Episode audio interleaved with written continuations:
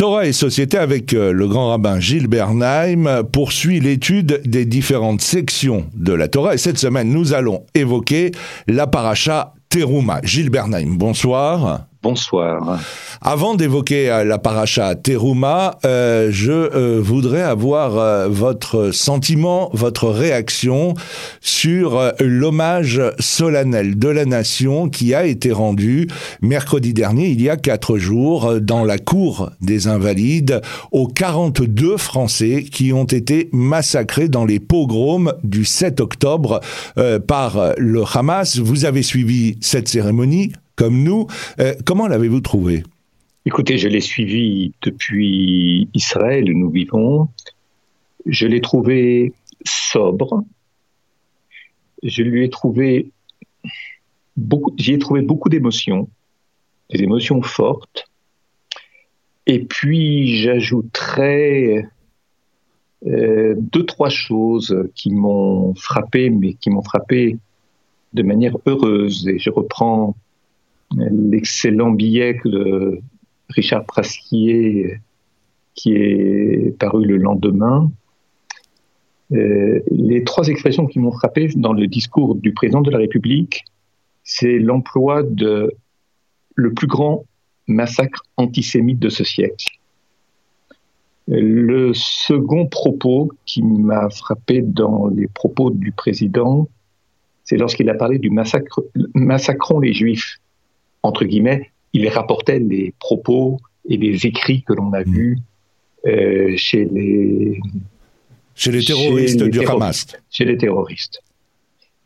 Et puis il y a aussi une, j'entendais ici et là des, interviews euh, de ces familles, euh, ces personnes venues d'Israël, qui exprimaient leur gratitude, une grande reconnaissance euh, à l'égard de, je dirais, de la France représentée, en tout cas, euh, dans la Cour des Invalides et aussi au président de la République. Ça, c'est quelque chose qu'il faut prendre en compte. Je dirais d'autant plus que ce moment de grande, cette, cette grande émotion, cette cérémonie restera un moment important de la lutte contre euh, l'antisémitisme et d'autres choses encore. Et je voudrais ajouter une deuxième chose. J'ai écouté un, une interview qui a été faite euh, de Michel Tobman, journaliste et écrivain que nous connaissons, et qui soulignait l'importance de la reconnaissance de la double allégeance des Juifs de France avec Israël. Je n'y avais pas pensé sur le moment. Il disait en substance, je parle de Michel Tobman. Et en plus, c'est quelque chose qu'on nous a longtemps reproché, hein, cette double allégeance. Euh, oui, et, les antisémites en particulier. Euh, d'abord, il trouvait que c'était un événement assez exceptionnel, significatif d'une évolution, et je reprends ces termes, de la relation profonde des Juifs français avec Israël. Et évidemment, cette relation profonde des Juifs français avec Israël, qu'ils vivent en France ou qu'ils soient français et israéliens en Israël, participe de cette appellation de la double allégeance. Et lorsqu'on pense à ce que disait, nous le savons, il y a tant de temps, Clermont Tonnerre, tous les droits pour les Juifs en tant qu'individus, aucun droit pour les Juifs en tant que nation. Et il ajoutait encore ceci, on a progressivement reconnu depuis l'époque du président Sarkozy ce lien profond des Juifs de France avec la terre d'Israël. Et les présidents qui lui ont succédé, je dirais, ont prolongé cette intuition de Nicolas Sarkozy. Cette double allégeance qui est surtout l'argument des antisémites contre les Juifs est aujourd'hui reconnue positivement. Et ça, c'est quelque chose qui est important et qui permet aussi de comprendre que ce qui s'est produit le 7 octobre dernier, produit loin de la France, euh, au bord de la bande de Gaza, s'inscrit dans l'histoire de, de, la France.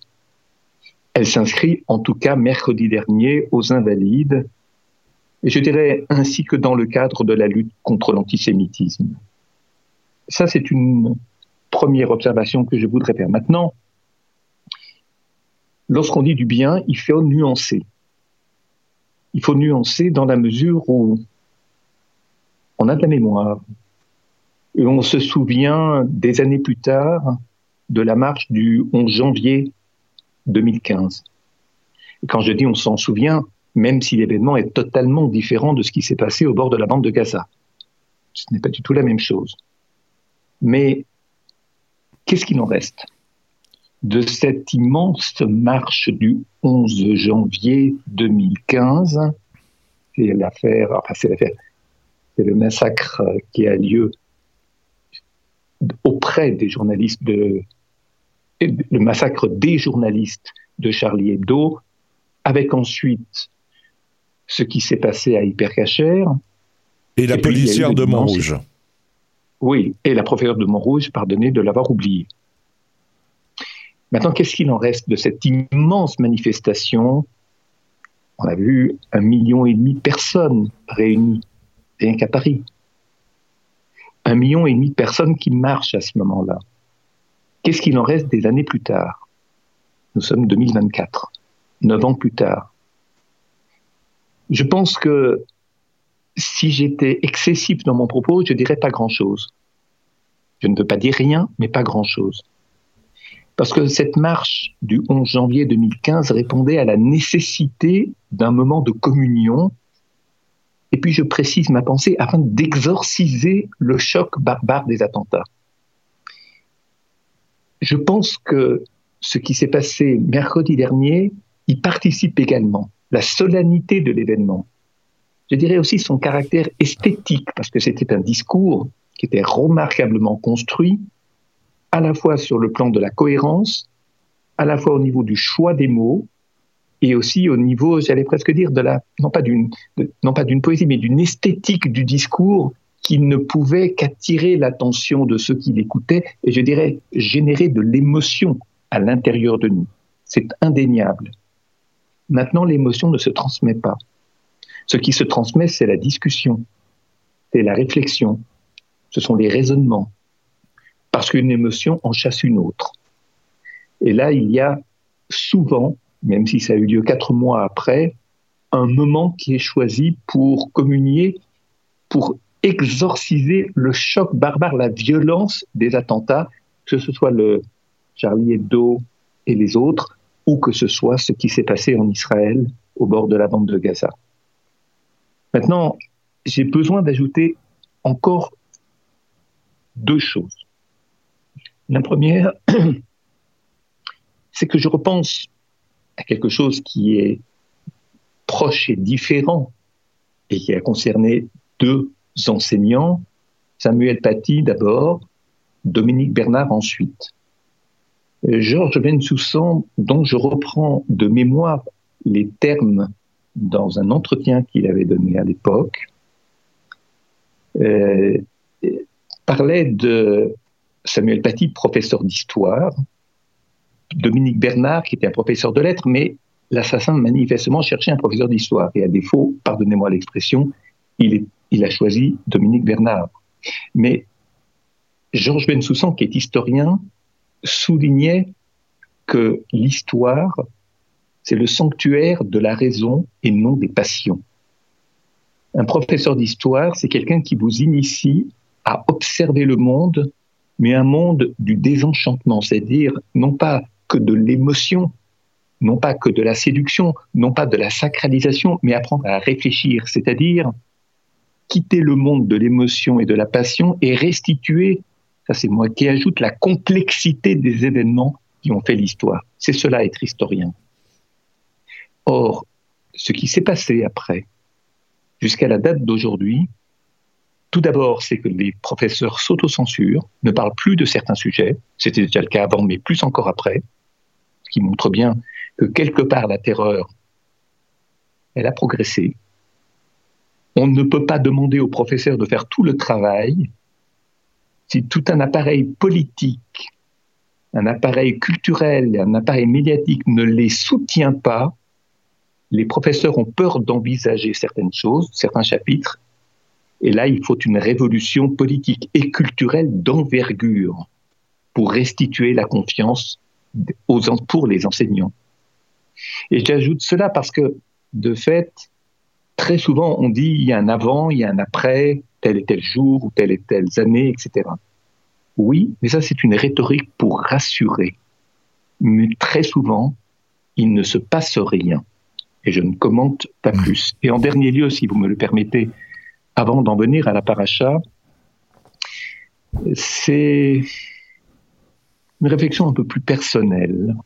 Quand je dis un peu plus personnelle, c'est-à-dire un peu plus détachée des événements de l'histoire contemporaine, une observation que je porte depuis Israël, mais pour avoir vécu toute ma vie jusque-là, jusqu'il y a trois ans, à Paris et travailler à Paris et bien connaître à la fois le monde de la communauté et le monde culturel, il y a quelque chose qui ne va pas en France.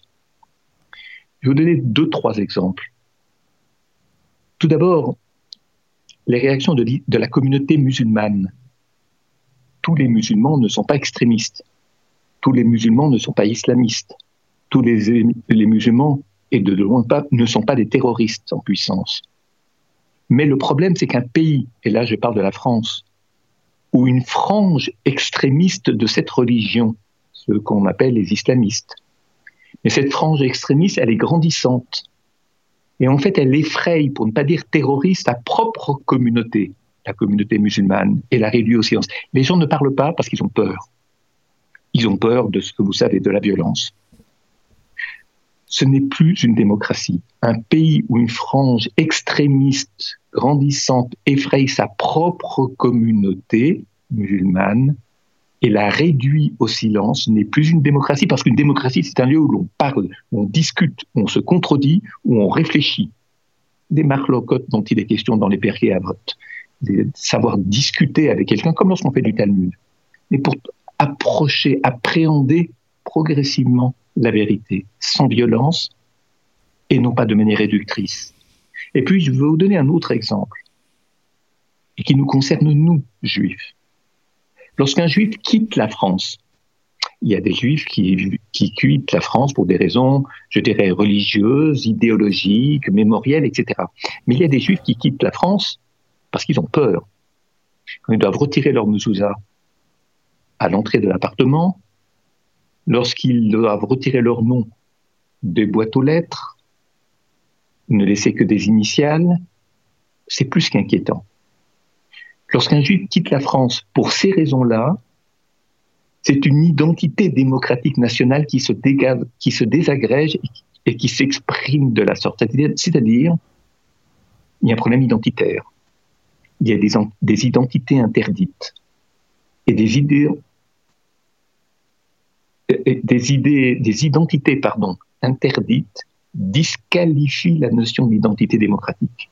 Parce que lorsqu'on est dans une démocratie, lorsqu'on discute, on a des identités différentes, on peut avoir des religions différentes, des philosophies différentes, des manières d'être et de vivre, dès lors qu'elles n'abîment rien, qu'elles ne détruisent rien, qu'elles ne violentent pas, c'est ce que l'on appelle une identité démocratique, c'est-à-dire une communauté démocratique. Et là, c'est inquiétant de quitter pour ces raisons-là. Et puis, vous savez aussi que la peur qui naît du constat de l'insécurité des enfants dans les écoles, devant, les, devant les écoles, devant les centres communautaires, etc., c'est la fin de la liberté d'aller et venir en sécurité. Lorsque des enfants passant devant un commissariat de police où il y a une sécurité, des barrières qui interdisent de stationner devant et, et des piétons de s'arrêter, etc., et qu'ils disent, tiens, on est devant la synagogue ou devant une école juive, ça laisse tout entendre et ça atteste cette insécurité. Et cette insécurité, elle grandit avec les enfants et les enfants grandissent avec elle. Mm.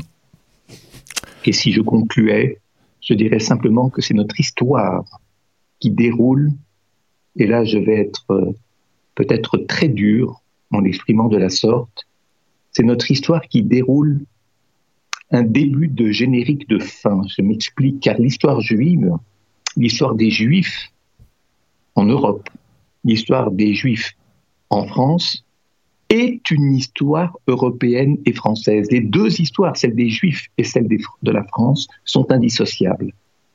Ce n'est pas une opinion, c'est un fait. La France ne serait pas ce qu'elle est sans les Juifs, et les Juifs ont aussi des dettes à l'égard de la France. Je laisse les périodes sombres de côté. Et là, je ne suis pas un lanceur d'alerte, mais simplement quelqu'un qui exprime une opinion qui décrit un fait.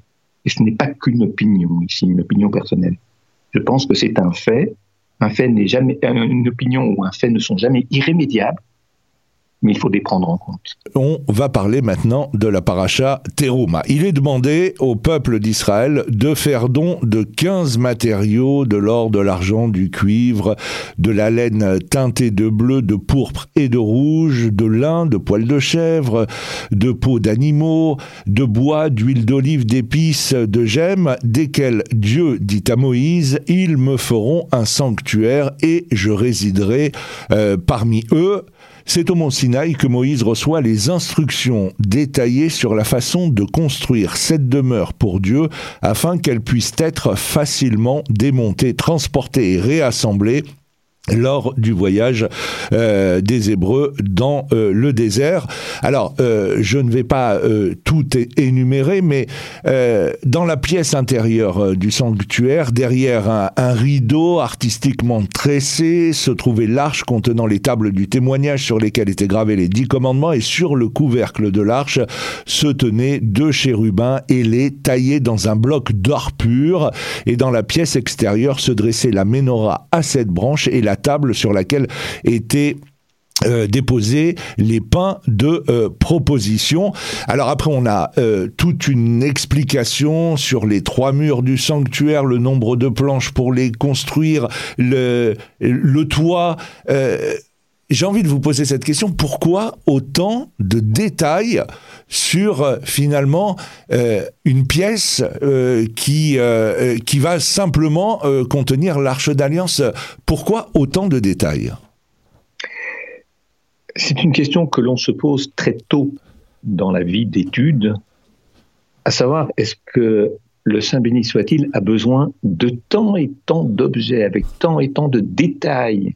Et qu'une erreur ou une, je dirais, un oubli dans l'élaboration de ce détail peut désanctifier ou faire perdre sa sainteté à tout un ensemble et que la réparation se doit se doit d'être immédiate.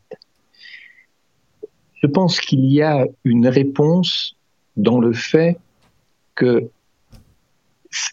ces détails, c'est-à-dire tous ces objets, leur manière de les construire, leur hauteur, leur longueur, leur profondeur, la nature des tissus, etc.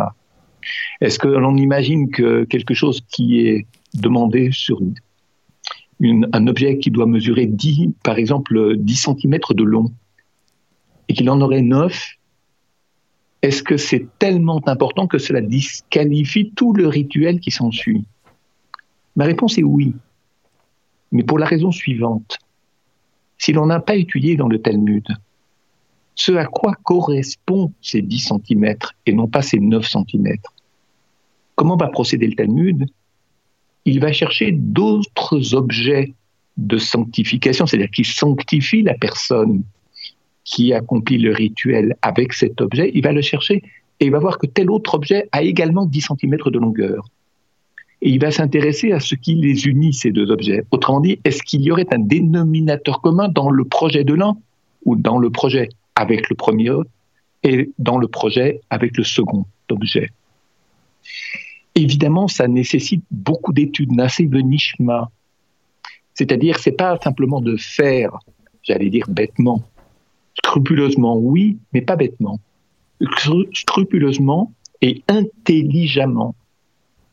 Vous avez cité tout à l'heure, parmi beaucoup d'autres choses, les chérubins, les tables en or et en marbre où se trouvaient les, pains de, qu'on appelle les les pains de proposition, dans le rituel lui-même. Les prêtres qui déposent, les prêtres qui enlèvent les pains puisqu'ils restaient d'un Shabbat à l'autre, des pains et des encens. Il y a les Kohanim, les, prêtres qui enlèvent et sautent, et les autres qui le déposent immédiatement pour que la table reste, ne reste pas vide. Que la table ne reste pas vide et qu'il y ait toujours des pains me rappelle un commentaire d'Emmanuel Levinas euh, dans une lecture talmudique où il disait que dans l'idée que la table ne reste jamais vide, mais une table qui porte des pains. Le pain, c'est la nourriture, c'est-à-dire nourrir son prochain. On ne doit pas rester sans nourriture. Et symboliquement, on le montre en laissant des pains sur une table et des pains qui ont des visages, mais qui se tournent vers le divin et l'un vers l'autre. Autrement dit, il n'y a pas de rapport au divin s'il n'y a pas ce souci de nourrir son prochain. Et puis à partir de là, il y a tout un développement. Il ne faut pas que la table reste vide comme si on allait oublier un instant de se préoccuper des besoins de l'autre. Et cette notion même de la table ne doit jamais rester vide suggère l'idée d'une permanence des pains sur la table. Et certains commentaires rabbiniques, je vais un peu plus loin qu'Emmanuel Levinas en rejoignant un commentaire du Maharsha, à savoir cela veut dire que la permanence d'Israël dans l'histoire, la pérennité d'Israël, le fait que Israël existe depuis tant et tant de siècles, c'est le seul peuple qui peut dire qu'il a des origines aussi anciennes et qui n'ont jamais cette identité et son contenu n'ont jamais été abandonnés, ne se sont jamais perdus. C'est ce qui fait la pérennité. J'allais dire non pas l'éternité, mais en tous les cas la permanence d'Israël dans l'histoire des nations. Mais pour cela, c'est ce que ce texte de Talmud dans Ménachot vient nous apprendre, pour cela, il faut se soucier des besoins de son prochain. Et si Israël oublie de s'en soucier, ça paraît pas si intellectuel que ça. Et pourtant, c'est hautement spirituel dans la mesure où le comportement dans la vie quotidienne est toujours relié au souci d'aider, se soucier de son prochain, de ne jamais l'oublier, et je dirais surtout que l'on ne reste pas les yeux fermés à côté de celui qui souffre. Ça fait partie de l'identité d'Israël. Alors on est passé d'une table en or avec des pains, etc., et des prêtres, des plateaux et des encens, pour arriver à cette notion-là. Alors, il ne suffit pas d'étudier. Il ne suffit pas d'étudier. Il faut le mettre en pratique. Il y a des gens qui parlent très bien, qui sont très intelligents, qui trouvent du sens, et j'allais dire qui creusent les textes, qui interprètent les textes, mais ils ne font pas, dans la réalité de leur vie, ce que l'on attend d'eux.